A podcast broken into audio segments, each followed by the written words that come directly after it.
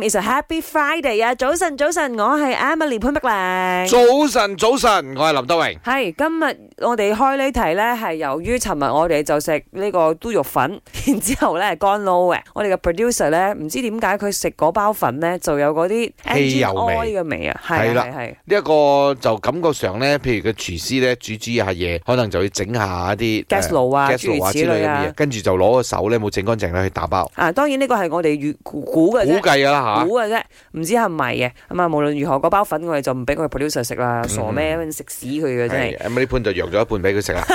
應該啦。同埋一樣嘢，我哋之前咧，你睇到好多新聞啊，啲相啊，妖睇到覺得好恐怖啊！喺媽媽檔啲炸雞咧，有老鼠喺旁邊躝啊，喺度食啲炸雞啊，點樣？唔係，誒，因為呃我我我覺係得有少少嘅呢一個離譜咧，就係即係嗰啲老鼠啊！你諗下，佢可以大膽到上嗰度，係啊，食呢個炸雞，喺櫃裏邊嘅食物啦。哈哈，就換言之咧，嗰度係唔止佢一隻㗎啦。肯定好多隻一定添啦係一家大細都喺晒度啊！咁所啊以真係真有啲位啊。係哇，好 jelly 啊！唔係因為我我我我係嗰種會去媽媽檔攞炸雞嘅嘅食嘅人嚟嘅，嗯所以我睇到嘅時候我就喺度想象啊，如果我唔知嘅話，我又我去自己攞嗰試個過一炸雞次好嚟貴食㗎啦，啊！就喺我都唔係媽媽檔嚟嘅，雜飯檔嚟嘅。哈哈嗰陣時我仲係啱啱訓練班出嚟嘅啫，係咪都慳慳地啊。咁啊有一時咧，我就好晏啊，大概三點幾先去食我嘅 lunch，我就攞咗一嚿炸雞嗯二度嗰個位， OK，跟住我我就打開個。雞皮咧，我睇到嗰度之前個雞皮咧炸開咗嘅，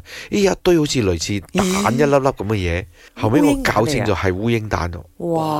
好威啊真係點樣啊？好威！好威，好威點樣啊？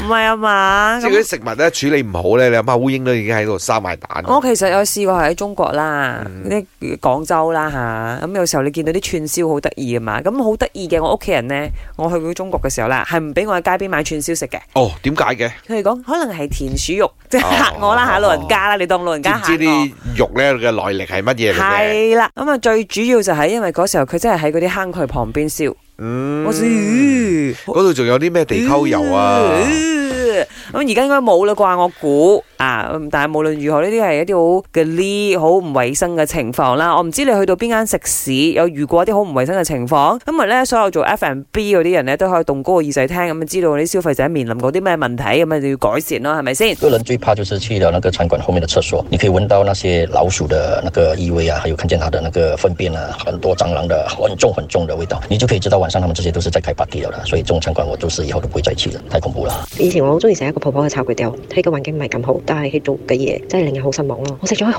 多輪啊，有一擺我見到佢洗碗嘅時候，咪人哋食唔食唔晒嗰啲蝦啊、翅冚啊，佢直頭喺個洗碗嗰度，直頭過水嘅時候，直頭揦翻上嚟，炒俾第二個人食啊。從此之後，我就唔敢再食佢嘅炒粿條啊。唔該你哋大家食炒粿條嘅時候，將所有嘅豉冚同蝦都食晒佢。如果唔可以叫佢炒個桑就好啦。我試過食嗰啲啊空壁魚丸啊，入邊有一隻曱甴，但係我已經咬咗一半嘅，另一半喺度啤住我，因為我食咗佢另一半嘅身體。